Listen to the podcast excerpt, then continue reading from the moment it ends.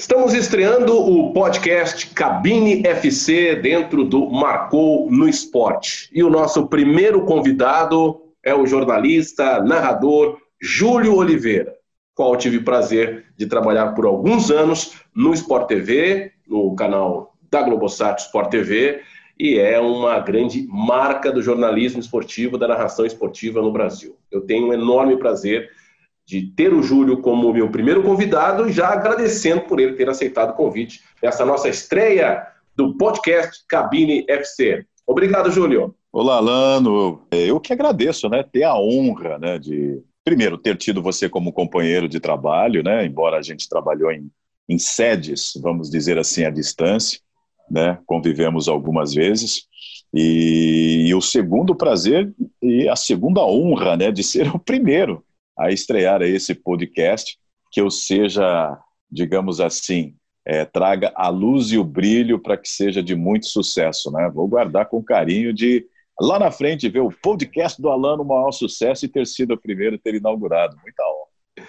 Tá certo. Júlio, a gente se conhece um pouco e a sua biografia é pública, né? E eu vi que o seu pai foi árbitro de futebol, é isso?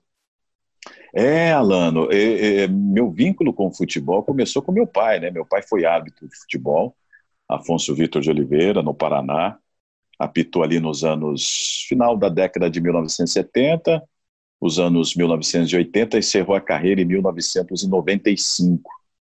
Né? Meu pai chegou ao quadro da então era não era CBF, né? Era CBD ainda antes de ser CBF, chegou ao quadro nacional.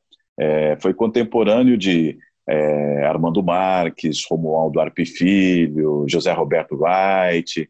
Meu pai pegou uma época, uma época legal dos grandes nomes da arbitragem brasileira, né? E foi quando eu comecei a ter meu, meu envolvimento com esporte, com futebol. E foi uma carreira legal. Meu pai teve uma carreira legal. Foi o árbitro que mais apitou atletivas na história, né? Que é o principal clássico no Paraná, né?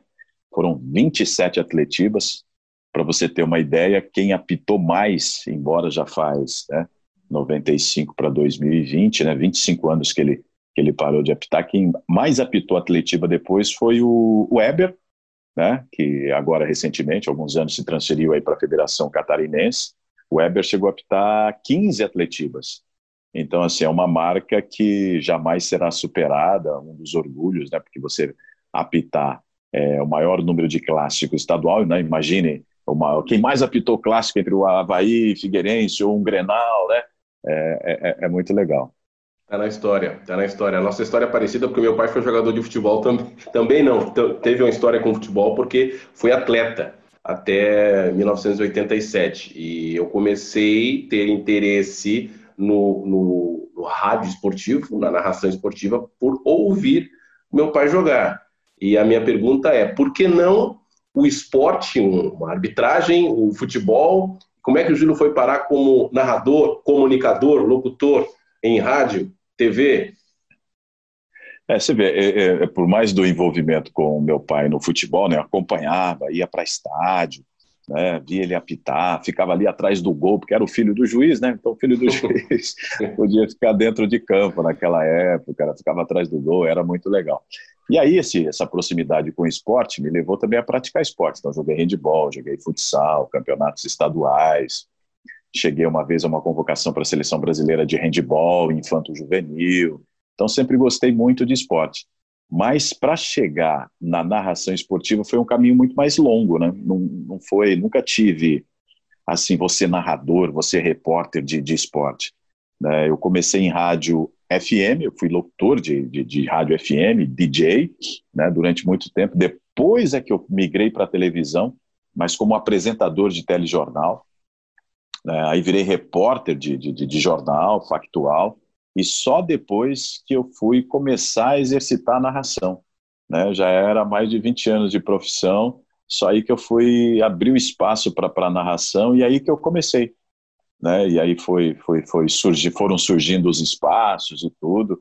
Mas assim, eu, eu nunca tive o sonho de, nossa, você é um narrador de futebol, você é repórter de futebol.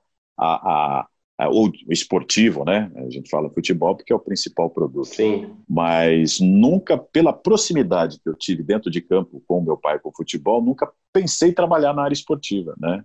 A, a, a comunicação chegou por outros caminhos, né? Foi, foi levando, foi levando, foi levando. E a narração sempre em TV? Ou já teve experiência em narrar é, Sempre em TV, sempre em TV. Porque quando eu vislumbrei ser narrador, eu já estava em TV. Né? Eu já estava em TV. E como no rádio eu trabalhei só no FM, então também não tive a possibilidade da narração do esporte em AM, que era muito mais comum anos atrás. Hoje você tem o esporte nas rádios FM por conta de toda a mudança que aconteceu. Mas do, da época que eu sou de rádio, esporte era coisa de AM, né? não era coisa de FM. E, e aí, assim, é, eu sempre fui muito antenado, sabe, Alano, de ter assim uma pergunta: é, o que, que você vai estar fazendo daqui cinco anos? Né? Onde é que você quer estar daqui cinco anos? Para onde as coisas estão indo? Porque hoje as coisas já estão acontecendo. Mas e daqui cinco anos? Como é que vai estar o mundo? Como é que vai estar a tua profissão? Como é que vai estar esse cenário? E na época que eu já estava em TV, que eu era apresentador, é, eu, eu, eu, sempre gostei de esporte, então sempre assisti. E aí um dia me deu um insight, falei, caramba, o Brasil é tão rico em esporte, o Brasil é tão rico em história esportiva, tem tantos eventos, e a gente tem dois grandes narradores só em televisão, que era Luciano e Galvão. Né? Você tinha grandes nomes, né? vários outros nomes interessantes, mas assim, num país como o Brasil, dois expoentes máximos apenas. Falei, nossa, esses caras vão envelhecer, esse mercado no Brasil pode crescer. Poxa, se você não chegasse um, um Luciano, um Galvão, mas você pode chegar ali no segundo ou no terceiro grau, no mercado muito grande. Foi através disso que eu visualizei a possibilidade de ser narrador. E tive a facilidade porque a emissora que eu trabalhava no Paraná é uma filiada Bandeirantes e ela era proprietária de uma geradora de eventos, que era a principal geradora de eventos na época é, da Bandeirantes e até de futebol na Globo.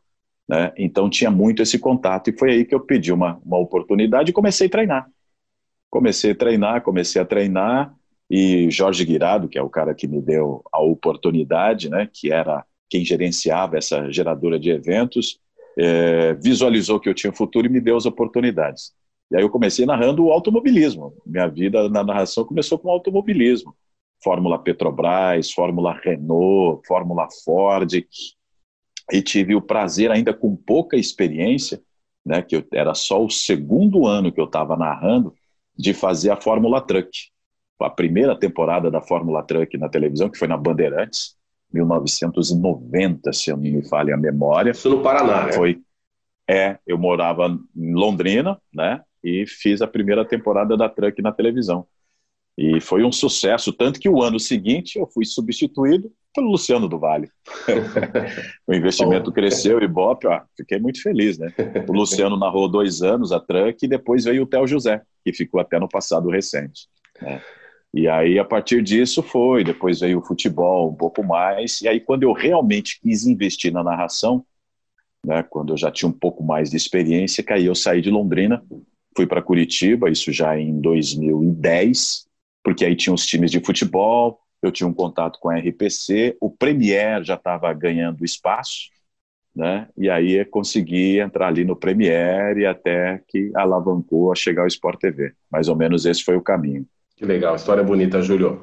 Como é que você moldou o seu estilo de narração? Muito interessante a sua história de ter começado como narrador em esportes uh, a motor, esportes em automobilismo. Como é que foi moldar, dentro desse seu vozeirão, uh, o seu estilo de narração. E o, o Júlio, ele, para quem está ouvindo o podcast, ele tem e não conhece, tem um estilo de narração que eu considero muito original, que não imita ninguém, que aproveita muito bem a sua voz e consegue comandar uma transmissão com muita categoria. Como é que foi moldar esse estilo? Porque o nosso podcast é Cabine FC, é papo aqui entre narradores, o nosso público, ele quer ter esse tipo de acesso de informação. Como é que foi moldar o estilo de narração? Porque estilos a gente tem muitos em televisão, independente da voz, tem um estilo mais acelerado, de muita energia, de muita informação, e você é um estilo muito original, de muita categoria. Como é que você moldou até chegar o Júlio Oliveira hoje de Copa do Mundo, de, de, de Libertadores, de Eurocopa, do Sport TV? Olha, Lano, é, é assim, é, quando eu cheguei para a narração, eu já tinha muita experiência de locução, né? E por ter trabalhado em rádio, eu trabalhei muitos anos com gravação de comerciais, né? É, então, eu já tinha um estilo é, apropriado para minha para minha voz, né? A gente sabe, um tom grave, você para acelerar, ele é mais complicado. Para você trabalhar tons muito altos, ele é mais complicado. Então você tem que procurar esse meio termo. Então já trabalhava muito isso. E aí quando eu sempre acompanhei, foi meu perfil, Luciano e tanto Galvão, e já com essa imaginação para a televisão, é, a, a, a, eu fui construindo esse estilo no seguinte: primeiro, a comunicação da televisão ela é diferente. Quem vem de um rádio para a televisão sofre um pouquinho por conta da velocidade. Né? A televisão por si só, a imagem já é parte da informação, você complementa a informação. Mas o que eu sempre procurei é o seguinte: eu não tenho estilo de personalidade, que você tem que adequar o teu estilo à tua personalidade. Não adianta você querer fazer alguma coisa e tua personalidade ser outra. Então, meu estilo ele vai um pouco de encontro também à minha personalidade. Então, um pouco mais calmo, mais sereno. Então, você adaptar a tua própria personalidade para não ter um confronto. E aí esse casamento acaba sendo mais, ele acaba sendo mais fácil. E que eu sempre observei de, de, é, de, de Galvão e de Luciano, é, essa coisa da própria personalidade, né? Então você vê que os tons, eles, claro, do narrador, ele sobe tudo, mas o Galvão um pouco mais falante, o Luciano, né, um pouco mais comedido, mas num tom né, extremamente eficiente. E aí você vai mudando. E principalmente, né, principalmente assim, se ouvindo muito, se ouvindo muito. Mas eu acho que o essencial, algumas pessoas até perguntam, né? Mas é, é, como é que eu faço o meu estilo? Teu estilo é a tua personalidade, entendeu? Se você não olhar para a tua personalidade, você não vai construir um estilo seguro, porque aí agora meu estilo mudou. Não, você tem que olhar para a sua personalidade. Eu sou um pouco mais falante, eu falo um pouco mais rápido, então você vai adequar teu estilo em cima disso. E isso vai construir tua identidade. Eu acho que é, eu tive felicidade disso. É, eu vou levar para a narração a pessoa que eu sou, aquilo que eu acredito. E aí você, dentro daquilo que você acredita, você vai, né? Ah, primeiro, é, só dá para contar aquilo que você vê, né? Não adianta você inventar o que você não vê. Não dá para você querer segurar o, o, o teu telespectador, no caso de televisão, por aquilo que não está acontecendo. Né? Então você vai criando essa identidade e isso cria credibilidade, naturalmente ligado ao teu estilo também. Show, show de bola.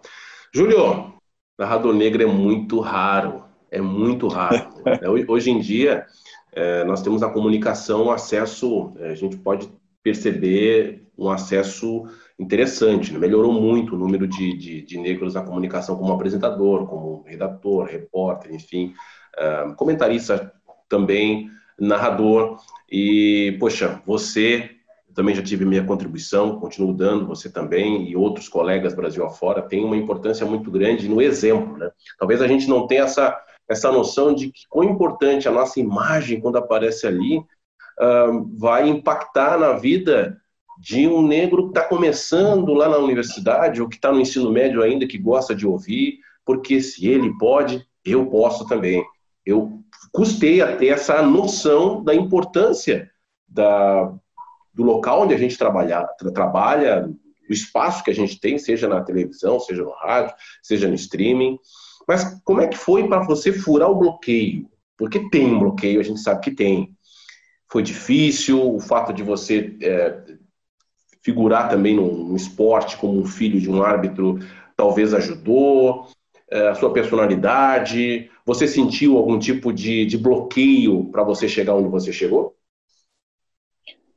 Olha, Lano, é, é, é, eu, eu tenho até uma certa dificuldade de entender essas perguntas assim, porque eu nunca me senti discriminado, sinceramente falando, pela cor, pelo espaço que eu, que eu conquistei mas eu, eu, eu, eu não sei se isso realmente aconteceu por eu não olhar atentamente algumas coisas, né?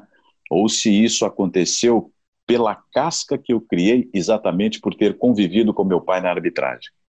Porque você imagina, meu pai foi árbitro, negro, né, na, nos anos 70, 80, né, que um árbitro, naquele época que o uniforme de árbitro era todo preto, né? Então já era um simbolismo né? negativo, era só preto, era uniforme preto, ou então com camisa amarela, que eram os únicos dois uniformes para distinguir conforme uniforme dos times. Então, meu pai preto, é, mais escuro que eu, né? É, de uniforme preto, naquela época o punho era branco, então entrava em campo e todo mundo xingava, ô oh, preto, né? Sorri aí para a gente ver você, aquela coisa toda. E isso então se já foi criando. A... Meu pai sempre passava aquilo, o... sempre me passou isso. É, o exemplo, a vida correta, a andar na linha é o primeiro passo de um negro. Você é mais exigido, né? Mais exigido, então você não pode errar. Então eu acho que eu levei isso para a minha profissão, para o trabalho, e assim, quando as pessoas, essa é a coisa do negro, né? Quando as pessoas olham procurando um defeito, né, mas você não comete o defeito, então você, eles começam a te olhar pela qualidade. Então, essa é uma coisa que eu sempre digo: você tem que ser o melhor. Né? Você tem sempre que ser o melhor. E quando você é o melhor, você vai abrindo portas. Então, eu acho que eu consegui muito desse caminho exatamente assim: eu tenho que ser um dos melhores. E aí foi abrindo portas, né? Então, sempre fui abrindo espaço. É, quando eu cheguei em rádio, foi meu primeiro emprego, eu tinha 17 anos e eu fui fazer um teste na rádio, o que me passou foi o quê? Eu já falava inglês com 17 anos.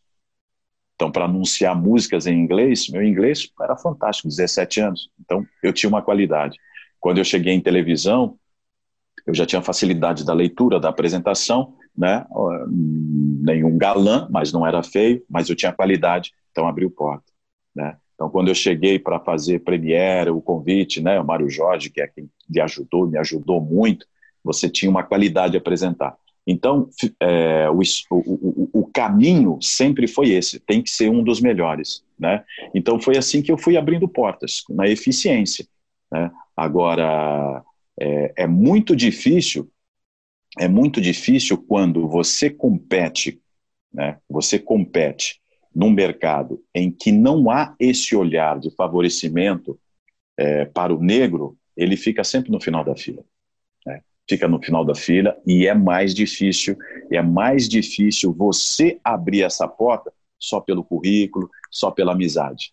Né? Você tem que vir pela competência. Então, eu, eu, esse foi o meu caminho, tive um pouco de sorte se é que chama de sorte, né? Não, sorte não sorte existe, você né? foi muito competente, né? Não, é, existe só, trabalho. Só sorte não dá para chegar onde você chegou, só sorte não dá para ter as experiências que você teve. É claro que a, sorte que você diz é a questão daquela pessoa que tem aquele olhar especial que, que, que não leva a questão da cor da pele, sim a questão da qualidade. Isso pode ser considerado como sorte, mas enfim, 99% é a, é a qualidade e a sua competência.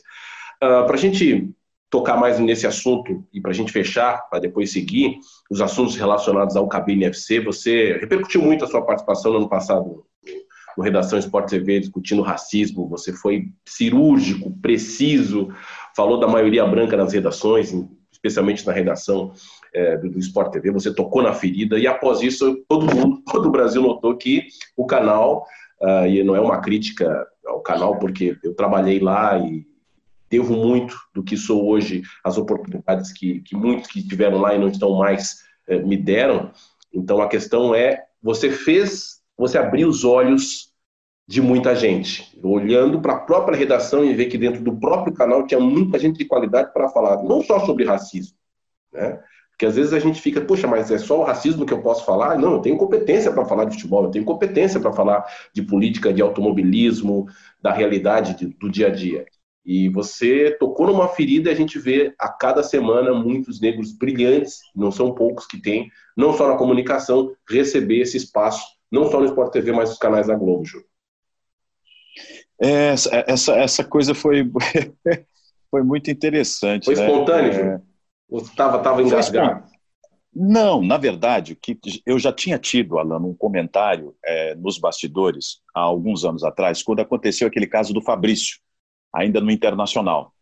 E eu estava né? Lembra que é, tá, o Fabrício né, se descontrolou, normal, né, por conta da, da, da, pressão, que aí as pessoas acham que ah, naquele momento ele explodiu. Não, o cara está carregando, aquilo ali foi só o pingo, aquele, a última gota do copo cheio d'água. Né? E aí teve toda aquela polêmica com o Fabrício, e aí, de novo, uma semana inteira discutindo aquela coisa, isso é um absurdo, não pode mais, século XXI, não sei o quê. Eu falei, gente, olha só, a gente passou uma semana, né? Eu comentei falando de bastidor, é, nos bastidores. A gente passou uma semana debatendo aí do Fabrício e vocês não trouxeram nenhum negro na bancada. Um ex-jogador, um comentarista, sabe? Aí a semana inteira branco falando. Ah, né? Comentei ali com outro e foi. Aí quando aconteceu o negócio do Tyson, que foi no domingo, na segunda-feira eu estava tomando café e assistindo e assistindo o Redação, assistindo o nosso programa. E aí, de novo, começou e eu falei, vai ser igualzinho. E aí eu brinquei no meu Instagram. O Instagram tinha 3 mil seguidores. Né? Falei, novamente, mais uma semana em que se discute o racismo e brancos a semana inteira vão falar de racismo. E botei lá, né? Um desabafo meu. E aí, só que naquele dia, alguém na emissora leu, aí levou para levou para a chefia do programa e coisa e tal, me convidaram para ir no outro dia. No redação, eu vou, ué. O que, que é para falar? É para falar o que você pensa sobre o que você escreveu. Tá bom. E foram, Alano, dez minutos que eu participei do programa, e eu falei com a chave, isso aqui é um mar de branco, não vou falar das outras emissoras, vamos falar do nosso quintal, né? E realmente repercutiu muito, que eu nem imaginava que ia repercutir, né? Assim, sintetizando, eu fico muito feliz que hoje a gente tem lá é, o Pedro Moreno, Marcos Valentim, é, a Rafael Serafim, todas pessoas negras que estão lá na emissora que passaram a fazer parte da mesa do redação, né? É, da casa. E aumentaram mais dois convidados que começaram também a participar. E o próprio canal entendeu que gostaria de ter mais e tem a dificuldade de ter comentaristas negros no mercado para convidar. Olha a dificuldade. E adotaram. Então, eles passaram a ter essa frequência. O debate ficou mais frequente. Agora chegou a Karine, uma apresentadora negra, né, que veio da, da, da Fox. Então, assim, é, eu fico feliz que o meu debate é, abriu portas. Abriu portas que talvez essas pessoas não tivessem tido essas condições. Né? Então, esse debate agora continua novamente, né? com, com, com Floyd que veio, com essa morte, repercutiu novamente, o racismo volta, ele continua mais emergente, a gente continua em algumas em algumas situações que tem eu, o grafite, o PC, né, o Paulo César Vasconcelos, o PC Oliveira, que é comentarista de arbitragem, que são os negros que estão mais dentro do futebol, que acaba originando muito mais esses debates, com mais propriedade, falando mais abertamente, falando com mais espaço. Então foi assim, foi, foi muito legal. Mas mais importante que isso foi o canal entender que esse espaço existe, que ele quer essa mudança e que está abrindo espaço para essa mudança. Né? Então a gente tem um grupo que chama Diáspora, que são está perto de 200 integrantes negros de todo o Grupo Globo, né? tem Multishow, é, Sport TV, da TV Globo, que participam e levam é, levam sugestões, levam programas, levam debates para a direção que está aceitando isso para que esse, esse processo da inserção do negro em várias frentes né, em várias frentes para que possa crescer e chegar mais no vídeo, aconteça. Então é, é muito legal esse movimento. E, e, uma fala, né, uma fala que repercutiu, foi para a internet, quase um milhão de visualizações. É, eu fico feliz, eu fiquei muito feliz e não imaginava e não foi programado, né, não foi, vou lá, vou falar isso, né, até quando eu fui convidado para participar na redação, liguei para o Marcos Valentim, que é o cara que coordena esse grupo negro, que chama Diáspora, ô Marquinho, os caras me convidaram lá, velho. E aí, o que, que eu vou falar? Né? Me dá uma orientação nisso, de história disso, tal, tal, tal. Vai falar. A gente não pode perder a oportunidade do espaço que estava dando, mas eu tenho o seguinte pensamento, sabe? E isso às vezes eu confronto com alguns, Alan, que é o seguinte: nós somos negros, nós sofremos porque nós não temos o espaço que o branco tem, nós não temos o respeito que o branco tem, só que nós não podemos, esse é meu pensamento particular, nós não podemos é, reorganizar esse espaço com a raiva de tudo aquilo que nos foi tirado ao longo desses anos. Não pode ser na briga. O que não foi dado, não foi dado. Vamos agora discutir daqui para frente. Né? Ah, mas não, eu não sou contra o branco. Né? Eu acho que a gente tem que se somar, mas os brancos precisam entender que são privilegiados. Né? Se você entrar num restaurante, você é olhado de um jeito. Vem o branco, ele é olhado de outro jeito. Né? Isso a gente sabe. Você sabe, eu sei, nós que somos, entendeu? Negros, a gente sabe. O olhar, ele, ele é diferente. Ele é diferente. Né? O que precisa a sociedade entender? O racismo existe, tá, existe, aceite que ele existe. Aí vamos trabalhar para acabar. Assim como o racismo, assim como a fome, assim como o preconceito LGBT, mas ele não pode ter o ranço, ter a raiva da escravidão que os brancos vieram, cometer a eugenia, é, só eles podiam ter terra, só eles podiam para a escola, já foi. Vamos consertar daqui para frente. Então esse este é, é o meu entendimento, né? É a discussão num processo de mudança. Então eu acho que isso é muito mais fácil. Aí eu fico muito feliz assim hoje, porque a gente nesse processo a gente não está mais discutindo o racismo, ah, de daquela coisa só de é, preto, macaco, toma banana. A gente está começando a discutir o racismo dessa forma realmente, o racismo estrutural. Negro não vai na escola, negro não tem acesso à universidade, ah, tem o um sistema de cotas, mas ele não está conseguindo concluir o segundo grau, né? é, 78% dos pobres, é, do, da, do, entre os pobres, 78% são negros, opa, precisamos melhorar isso, né, no índice de analfabetismo, a maioria é negra, da evasão escolar, a maioria é negra, precisamos consertar isso. Então, quando se entende isso, aí sim você vai para o processo de melhora, de mudança. Né? Então, não, sabe, ah, vamos brigar, o branco tem que dar mais espaço. Não, não é assim. Né? Vamos, a sociedade é de união. Não é que agora o mundo vai ser dos pretos, mas está errado. Num país que você tem 56% de negros e brancos, ontem, anteontem, né? Eu participei até de um programa do, do, do, de um pessoal de, de, que tem uma, é, um programa no YouTube de Uberlândia, né? Eu falei assim, é, é, são quatro participantes do, do, do programa, os quatro brancos, né? E tocaram também nesse mesmo racismo. Falei, é só olhar a volta, olha aí, vocês são quatro brancos. Vão num restaurante e ver quantos negros tem. Vocês vão ver o negro lá na cozinha. Vão ver o negro na portaria, que é o segurança cuidando do carro. Entrem numa livraria. Ah, vocês vão ver a maior parte de negros. Né? Entrem em determinados níveis de supermercado. Você vai ver só branco. Falei, caramba, onde é que está 56% da população?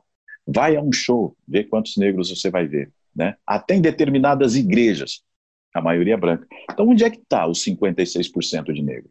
À margem de tudo. Você precisa trazer essa população, que é uma parte, inserida. Né? Perfeito. Júlio, dentro desse estrutural, do racismo estrutural que você mencionou, é, você já chegou em alguma cabine antes de ser conhecido e lhe perguntaram onde está o narrador? já. Isso é normal. Já, já. Já aconteceu várias já. vezes comigo. Oh, muitas vezes. Aí você, você já sabe que isso vai acontecer a gente, eu já eu acostumei a adotar algumas estratégias. Por exemplo, já chegava com uniforme, já chegava uniformizado. Infelizmente, você tinha que chegar assim, né? Às vezes, determinados estádios, você sabe que a gente não podia chegar uniformizado. Né? Você tem que passar no meio da torcida, você passa no estacionamento que o torcedor entra, estádios que você passa no meio da torcida para chegar na cabine, você tem que chegar paisana. Aí você chegava para entrar na cabine, né? E o cara se posicionava e parava na tua frente. Você tinha que mostrar, mostrar o crachá, entendeu? Você tinha que mostrar o uniforme, né? Ele é obrigado a conhecer todo mundo. Mas se você chega com paletó, carregando uma camisa, você vai invadir uma cabine, né? Mas ele não tem aquela postura, pois não, é, sua identificação. Não, ele já para como se você fosse o maior estranho. Aí você se identifica, mas você vê que é uma discriminação. Ah, isso aconteceu. É, várias vezes, né? Eu já, eu já cheguei, eu já cheguei, não vou citar o nome, claro, por ética, mas para no meu início no Rio de Janeiro, para fazer um jogo, e o comentarista já estava na cabine. E aí ele me olhou, me olhou e nem cumprimentou. Eu cheguei, sentei na, na cadeira do, do, do na, no, no, lado do narrador, sentei, ele olhou, olhou, e mas não, não me cumprimentou, né? Eu falei, ele não me reconheceu, não tem problema, mas podia falar boa tarde, podia falar boa noite, né? Era à tarde, podia falar boa tarde tal. Sentei, fiquei. Aí, pela terceira vez, quando ele olhou, aí. Ah, boa tarde. Você que é o narrador? É, sou eu que o narrador, sou fulano de tal. Ah, tá bom. Aí, na quarta vez, ele começou a conversar. Né? Mas chega um baita no negrão, senta ali, olhou, o que, que esse cara está fazendo aqui, o que, que veio fazer, quem é que mandaram para fazer, né? Mas é, é diferente. Aí vão falar assim: ah, mas isso é racismo. Se fosse um branco, opa, tudo bem, tudo bom? Você é novo aqui, você está vindo de onde? Você não é do Rio? É diferente. E a, e a gente sabe disso. A gente sabe disso. É diferente, é diferente. Vamos lá no Pinga Fogo, Júlio? Vamos Comenta, lá. Comentarista jornalista ou ex-atleta? preferência ou prós e contras, ou no ritmo de transmissão, o que, que ele pode te ajudar ou atrapalhar, enfim? É, Alano, é, nenhum nem outro, se não estudar. A gente tem ex-atleta muito bom, melhor que comentarista jornalista. E a gente tem jornalista muito bom, melhor que ex-atleta. Se estudar, os dois podem ser bons. E a gente tem bons dos dois lados e tem não tão bons dos dois lados. É, eu já peguei tanto um como o outro que chegava no jogo no domingo com um jornal de um jornal feito na, na quinta para sexta, né? Um jornal de domingo com escalação, quer dizer, não adianta, né? Não tem nenhuma informação. Mais é, um pinga-fogo. Mais um tá. pinga-fogo. O narrador, é, ele, ele é feito para trabalhar no domingo, quarta noite, enfim, todos os dias. Mas o domingo é o dia clássico do futebol. Né? Estou sentindo uma falta danada de transmitir jogo com essa pandemia. Rapaz, o último jogo foi em março. Pergunta para você é: domingo de sol na praia, no Rio de Janeiro, ou um churrasco com a família, ou numa cabine de transmissão? Ah, cabine de transmissão. Eu só trabalhei na minha vida em rádio e televisão. Então eu aprendi o seguinte: eu, tra eu, é, eu só trabalho quando alguém estiver se divertindo e descansando. entendeu? Então, faz falta um domingo? Faz falta um domingo no ano, dois, mas domingos, é, quando acontecia de domingo estar tá de folga, tinha alguma coisa errada. Tinha alguma coisa errada. Então, entre praia e cabine de transmissão no domingo, cabine de transmissão. E se não fosse jornalista, gostaria de ser o quê? Você acabou de dizer que é, sempre trabalhou em rádio e televisão. Se eu não fosse jornalista, eu acho que eu gostaria de ter aprendido a cantar para tentar ter sido cantor. Eu gosto muito de música e não aprendi a cantar até hoje. É uma coisa que ainda me esforço e vou aprender ainda até Sério? o final da minha vida. Aprender a cantar é. é, é, é. Toca algum aí, instrumento, mundo... não? Não, não. Agora Sim. eu arrumei um violão nessa pandemia, arrumei um violão, estou começando a dedilhar aí, com muita dificuldade. Aí é um projeto que eu coloquei, aprender a tocar para aprender a cantar alguma coisinha. Qual é o gênero? É, sempre eu gosto. A black music, né? Eu gosto de tudo porque eu trabalhei em rádio, né? Eu gosto de tudo, mas se for para escolher o primeiro gênero, tudo que vem de black music, mais com influência do soul, do blues, né? Um pop rock nessa linha. Fiquei curioso agora para ter. Eu não vou, eu não vou pedir para você cantar, tá? Só se você quiser. É... Não, não, vai demorar. Daqui okay. um ano, talvez. tá um legal. se você quisesse, né? Eu vou deixar à vontade. E se pudesse, qual o conselho que daria para o jovem Júlio, lá no início de carreira, uh, em Londrina, se pudesse voltar atrás, desse um, pudesse dar uma, um conselho, ou mudar alguma coisa, faria algo diferente? Qual o conselho que poderia dar?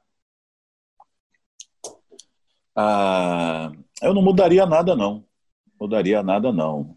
Talvez o único conselho que eu me daria é ter feito faculdade antes, ter estudado antes. Né? É, talvez o único conselho que eu me daria. Por quê? É, eu, eu entrei em faculdade com 17 anos no meu primeiro vestibular, passei em Direito. Mas Direito não era aquilo que eu gostaria de fazer. Por quê? De família pobre, né? É, eu estudei o segundo grau num colégio particular porque eu jogava handball, eu ganhava bolsa. Então, por isso que eu estudei no colégio particular e por isso estudei de dia, então me preparei bem e passei no vestibular. Só quando eu fui fazer o vestibular, meu pai falou: você pode escolher qualquer curso desde que seja à noite, porque de dia você vai ter que trabalhar. Então eu fui por eliminatória e fiquei com direito. Na época, se tivesse, na Universidade Estadual de Londrina, né?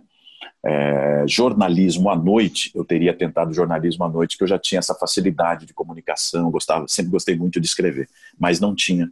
Então eu fiquei com direito. Não gostava, estudei um ano e parei e fui trabalhar. Eu só fui fazer jornalismo quando eu tinha 35 anos. Né? Porque eu já, aí eu senti a necessidade, eu queria fazer um curso e eu queria ter um diploma. Era um pedido da minha mãe, que meus três irmãos mais novos, todos já eram formados. E aí eu fui, já tinha condições de pagar, entrei numa universidade particular. Quando eu me formei, eu tinha 39 anos. Então, se eu pudesse me dar um conselho, né, é, foi o que eu fiz com os meus filhos, era ter concluído o primeiro curso, né? Que eu sempre falei para meus filhos: vocês podem escolher o curso que vocês quiserem, mas o que vocês começarem, vocês vão terminar. Mesmo que depois vocês venham a fazer outra faculdade, porque não dá para saber se você gosta ou não gosta no primeiro curso. Então você pega e termina, porque ele não é perdido. Depois você faz outro. Né? E isso aconteceu. Meu filho se formou em engenharia mecânica, minha filha começou publicidade, não gostou muito, mas ela já tinha essa regra. É, foi e fez jornalismo depois né, que se adaptou mais, ou seja, acabou se formando em duas faculdades. Então, talvez o conselho que eu tivesse me dado seria isso: começou, termina. Seria, acho que, a única coisa que eu teria feito diferente. Mais uma. É, você gosta mais de narrar ou do futebol em si? Essa pergunta eu faço porque é essa conclusão que eu cheguei na pandemia, que eu estou sentindo o futebol voltou e às vezes eu não sinto tanto prazer em ver porque eu não estou trabalhando, como não voltei ainda na narração. Então a pergunta que eu faço para você, você gosta mais da sua atividade, de estar tá executando a sua atividade, ou se tiver um Real Madrid Barcelona, uma final de Copa do Brasil? Esse eu não, claro na pergunta. É, não, eu gosto mais de narrar do que de assistir. Né? Até porque quando a gente vai assistir um jogo, é... não assisto o jogo, assisto a transmissão. É, você vai ver a transmissão, você vai ver o narrador, você vai ver o enquadramento, você vai ver o replay, você vai ver o comentarista, você vai ver as informações. O jogo em si, né, não assisto. Desde quando trabalho com a transmissão, com a locução esportiva, o evento em si, você vê a transmissão. Né? Então eu gosto muito mais de narrar do que de assistir. Né? A gente tem jogos aí, agora não com a pandemia, mas a gente tinha jogo de domingo a domingo, você sabe disso. Sim. Então eu queria ver um jogo do que era o próximo time que eu ia narrar, ou de uma transmissão porque era uma equipe, ou porque tinha um jogador, alguma coisa mais da informação. Nossa, tem um jogo tal. Né? Isso, claro, uma final, mas num campeonato corrente, muito pouco, muito mais de narrar do que de, do que de assistir. Show de bola. Júlio, muito obrigado de coração por ter aceitado o convite. Faltou alguma pergunta? Faltou algo que você gostaria de de, de falar para os nossos amigos ouvintes do podcast no site Marcou no Esporte, o narrador Júlio Oliveira, vindo de Londrina, passagem em Curitiba, brilhando no Sport TV para todo o Brasil. Ah, vou dizer o seguinte, Alano, porque é, essa tua iniciativa é muito legal. Cabine vai atrair muita gente que a gente teve contato nessa pandemia agora que é de muito jornalista, garotada que está estudando, que quer ser narrador, né, que teve a possibilidade de ter contato com a gente nessas lives e coisa e tal. Aí as pessoas perguntam dica, o que que faz? Eu vou falar o seguinte: acredita no sonho. Acredita no sonho e se prepara. Se prepara, estuda, né? É, eu acho que você vai atingir muito desse público as histórias, porque é, o sonho de todo mundo é chegar num grande veículo. Graças a Deus nós conseguimos, né? É, nós conseguimos. Mas se prepara, se prepara e acredita no sonho e, e não fique imaginando lá, mas fique imaginando o que você está construindo para fazer a tua história. E aí o resto é, é do destino de Deus. E claro, desejar sucesso para você aí, né? Por ser o primeiro, vai ficar registrado lá como número um, né? muito feliz por isso, desejando para você muito sucesso. Você é um irmão, né? As pessoas falam: Nossa, Júlio, você tem uma voz maravilhosa. Eu vejo algumas pessoas que, na minha opinião, têm voz mais bonita que a minha, né? Eu sempre falei muito da sua e falo muito do, do Eduardo Moreno, que eu falo assim: no canal, para mim, a voz mais bonita, não é a minha, né? E você também tem um vozeirão, uma qualidade vocal muito boa, né?